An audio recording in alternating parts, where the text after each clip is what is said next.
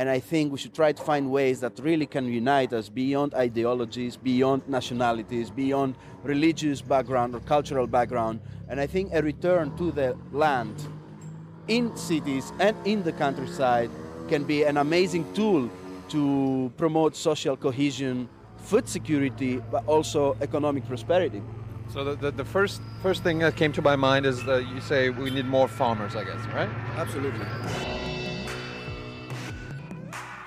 All right, Young and Naive, new episode. We're in Greece. First thing in English. We uh, we only had guests so far who actually spoke German, but we we don't need to talk that much German. So, uh, who's my who's my guest today? So my name is Pavlos. Uh, welcome. Uh, I'm 33 years old. Just moved to Athens about a month ago.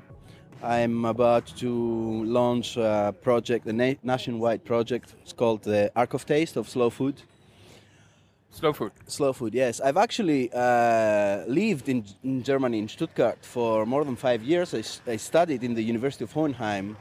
And uh, two and a half years ago, I had to interrupt the writing of my PhD and come back in my home country, in Greece, and try to fight my way out of the crisis. Um, as an agricultural scientist, um, it is very well known to me that uh, agriculture is the mother of development. Really? And in a country that, like Greece, where it's uh, full of uh, amazing, tasty, pure products and uh, very rich agricultural knowledge and a very diverse landscape, uh, it was obvious to me that uh, agriculture is, if not the only one, on one of the very few real original assets that we have in order to find ways out of the unemployment and out of the financial crisis. So I went back in my hometown and I started giving value to an ancient olive grove that my um, family uh, has been cultivating since four generations. And uh, we did the full branding, uh, we switched into organic biodynamic agriculture. From, from what? From conventional grandfather style um, cultivation. So they're really huge trees, like more than six, seven hundred year old. It's an ancient variety. And uh, with this and that, it happened to be one of the very first uh, family farming startups of Greece. Well, now it's not really a startup, it's a company that is maturing and it's walking its way to the quality food market, trying to be an ambassador of quality. Then, on the same time, I have uh, produced a video blog, a short documentary called Farming on Crisis. And the hypothesis was that what future can we hope for with so few young people dealing with food and farming? Like, only 6% of the European farmers are below the age of uh, 35 years old. Really?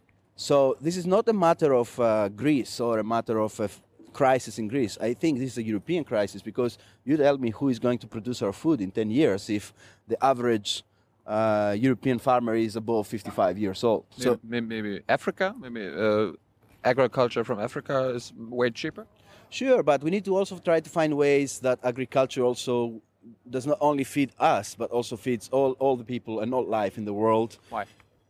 Because um, it's food security that is the best guarantee for peace in the world. And uh, we cannot really extract resources and manpower from places like Africa in order to feed our lust uh, and big appetite in European and American and Japanese and Chinese cities.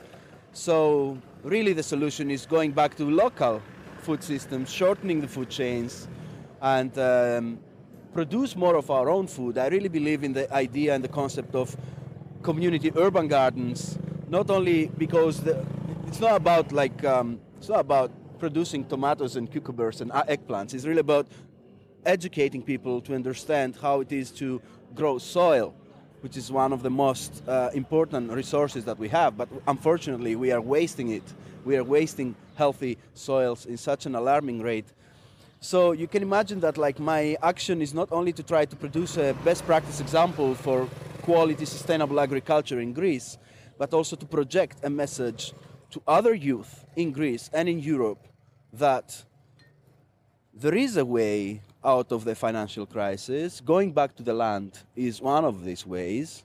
It's not easy, but it's one of the most tangible and real uh, ways out that we have. So, so, I mean, that, that's that's a that's a big statement. I mean, how can the financial crisis or the uh, crisis in Greece be solved by agriculture? Well, agriculture and family farming is uh, this year appreciated and recognized by the Food and Agriculture Organization of the United Nations as the sector that will that will feed the world. Family farming is going to feed the world. Uh, I think that uh, Greece has the potential to develop a very dynamic and strong uh, sector of the experience food um, market. food? Experience food is the type of food that has a story, has a myth, has uh, active, educated, socially networked producers that are producing this food. Producers that are reaching out directly to connect with uh, conscious and responsible consumers. And, you know, this is a growing movement all over the world. You, you know, the slow food movement is going nuts all over the world. I remember very well how massive was the demonstration on Berlin on the 18th of January, the Wir haben es satt, where thousands and thousands of people were, were, were asking for a more good, clean, and fair food system. A food system that is good for our health, it is good for the planet, and it's good for the economy after all. Because, in my opinion, it is the industrial food system is, I think, one of the mothers of the crisis? Because um, it cannot be that we are paying one and a half or two euros per liter of milk and then the actual producers gets like 15 or 20 cents there is a big disparity between these two um, ends Are, are there are there many middlemen who? exactly it's a system that is actually not only depending on middlemen but it's also depending on the ignorance of uh, Consumers? of the consumers exactly like take your can of coke and try to read all the ingredients behind it. And like there are ingredients and chemicals we cannot even speak out of them not even let alone to understand them. Well all this is putting a pressure on our bodies it's putting pressure on our communities on our economies and in the planet. And i don't think that we can go on forever like consuming so much. We need to shift towards a new model of productivity. We need to redefine productivity. We need to put to put ecology and environmental thinking and systems thinking into our concept of what is productive. And this is not only in greece it's all over europe. It's just that Greece probably has destroyed its economy first once more. So that's probably we are creating this type of new connections and new solutions, and I'm sure that um, Europe will be able to capitalize on this social fermentation that takes place in Greece right now.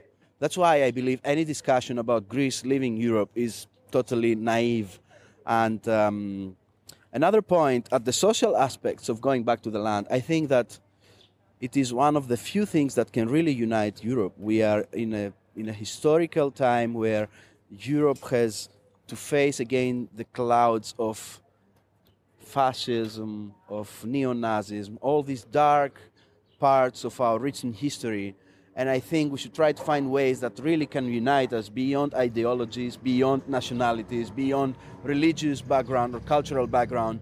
And I think a return to the land in cities and in the countryside can be an amazing tool to promote social cohesion, food security, but also economic prosperity. So the, the, the first first thing that came to my mind is that you say we need more farmers, I guess, right? Absolutely. People tend to go to the city. They want to live in the city where life is. Isn't the first problem to, before actually making someone a farmer, to actually make them uh, or get them out in the country and be like, hey, you can live there, you can work there. Well- Well, how do how do you uh, get the young people out of the city? Well, that, as a matter of fact, in the last uh, three, four years of the financial crisis, there is a very big wave of young people going back to the countryside here in Greece. Greece is experiencing um, a, a change in mentality where people see the farmer as someone that uh, has intellect, that has skills. The young Greek farmer is not someone that produces raw material for the industry so much. It, you know, there are many, many young people are creating very dynamic and extrovert small family brands that are finding their ways towards um, the quality market. One of those brands is mine. Um, so young farmers are enjoying a special educational and, and, and cultural status. It's not the typical old grandfather on an old tractor and so on. There are there are young people that are educated with university degrees. Many of them studied abroad, like myself. Uh, young people that are speaking foreign languages, they have communication skills, they have marketing skills, they are very well socially networked, and I think this is this exactly is, uh, in my opinion, a very hopeful element. You know, two three years ago we could not even think about this type of shift, but maybe one good thing of uh, the financial crisis is that as the economy went down, then other elements came up, like solidarity, like camaraderie, like um, entrepreneurial and innovative spirit. And um, well, this is a process that will take in countryside. It's a beautiful countryside here in Greece.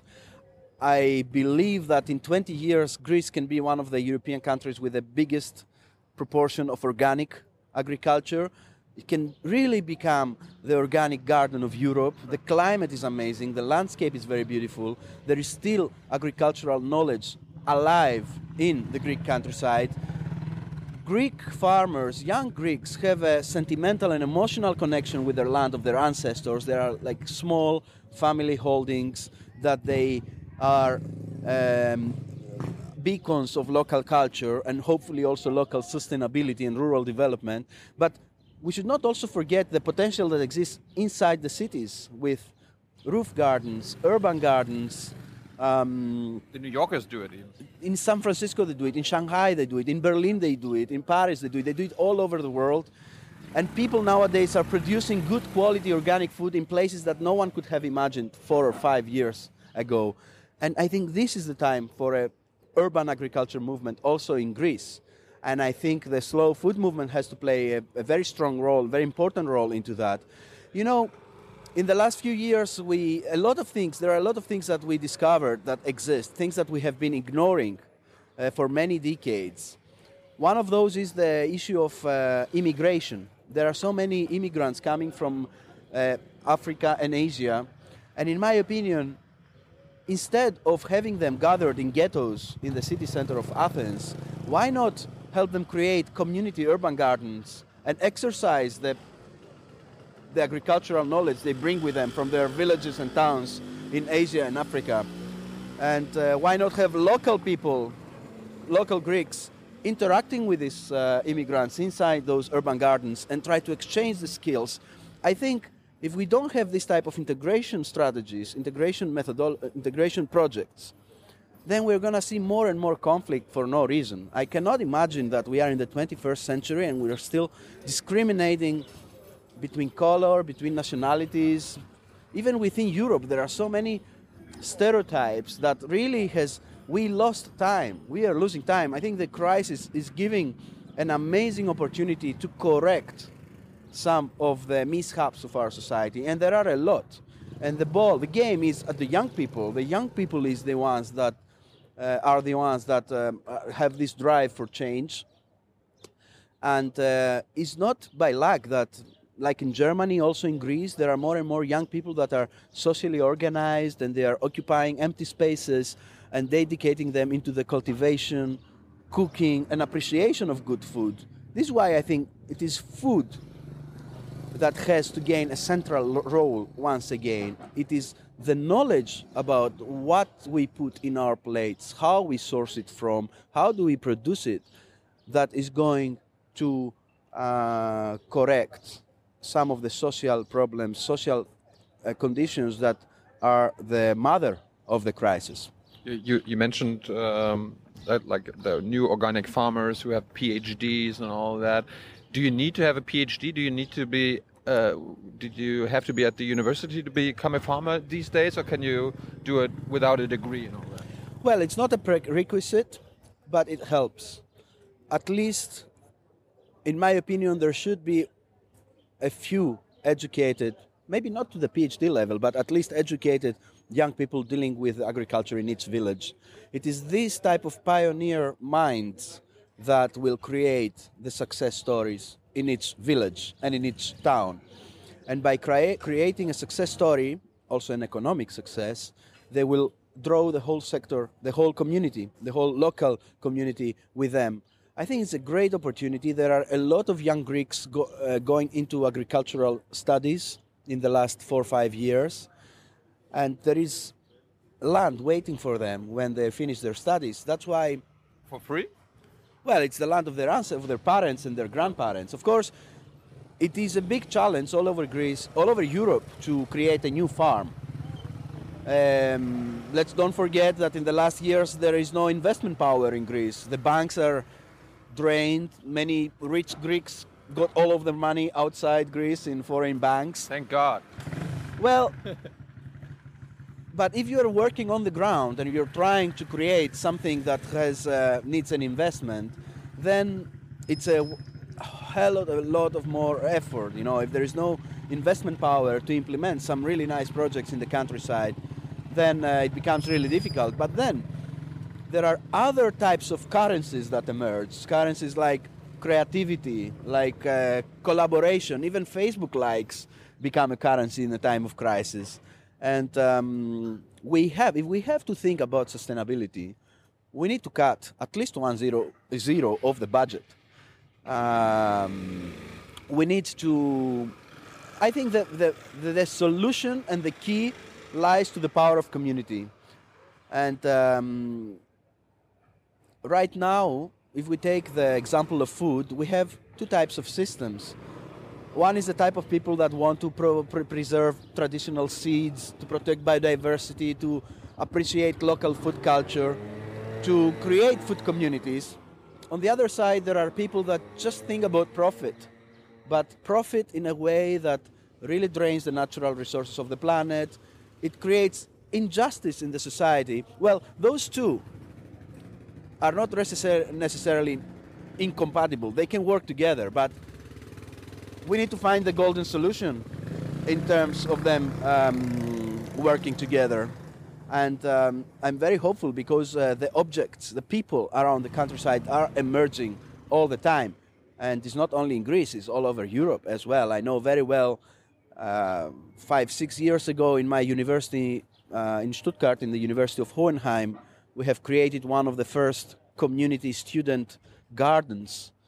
And we have uh, had a huge action to try to improve our Mensa.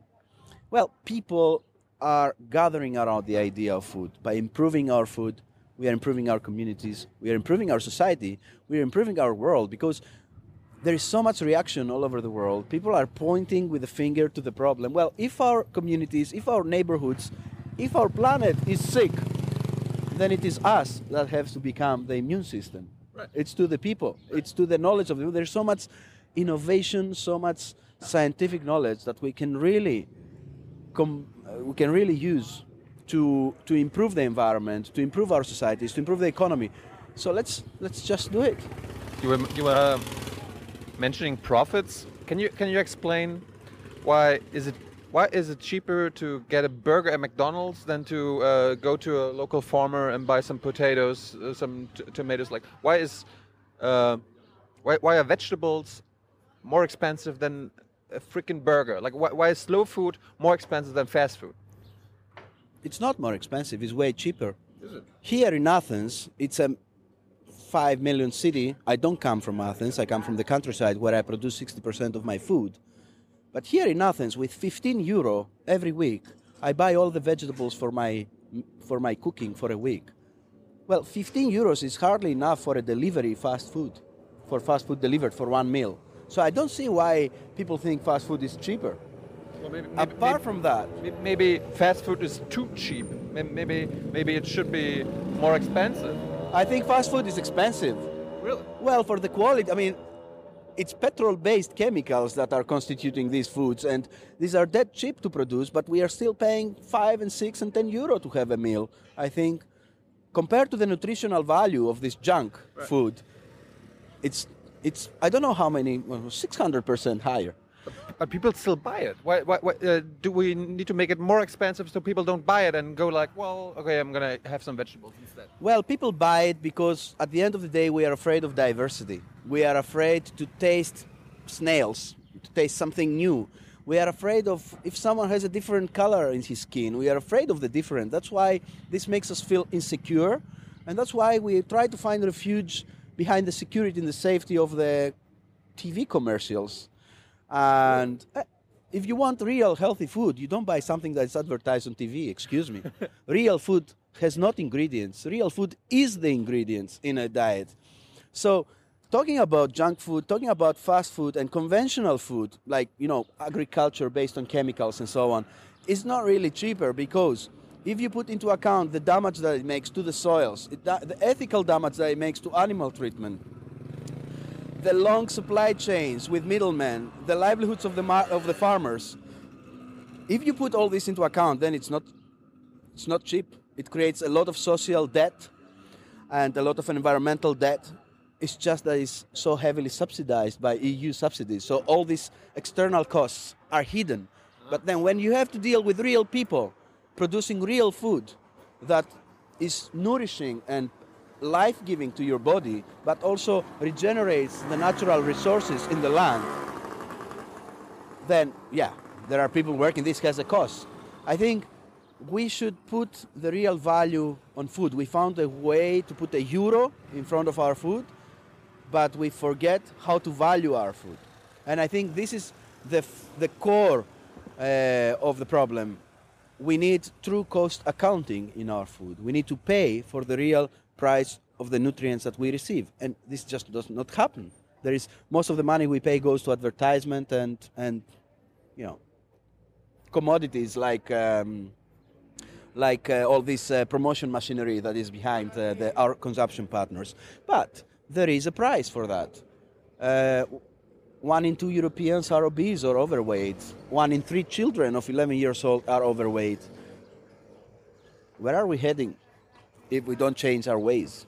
One last question. Let's say I want to start an urban garden. Mm-hmm. I'm back in Berlin.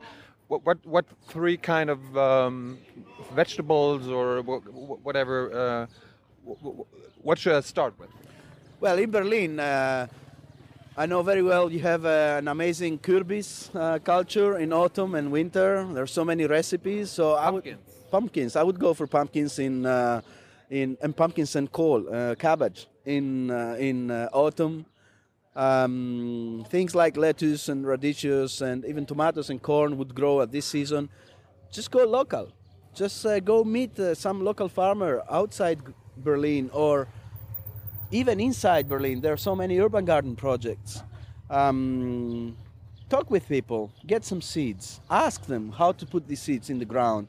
Get another five friends of yours and start producing your food and find joy by putting a seed on the ground and like looking at it growing. I mean, you're generating life. And um, we are in a position that every person of our generation has to start generating life. We start to produce. Because if we go on living the way we do, we need three planets. And as far as I know, we only have one Earth. Thank you very much. I thank you. Enjoy your stay in Greece. Thank you very much.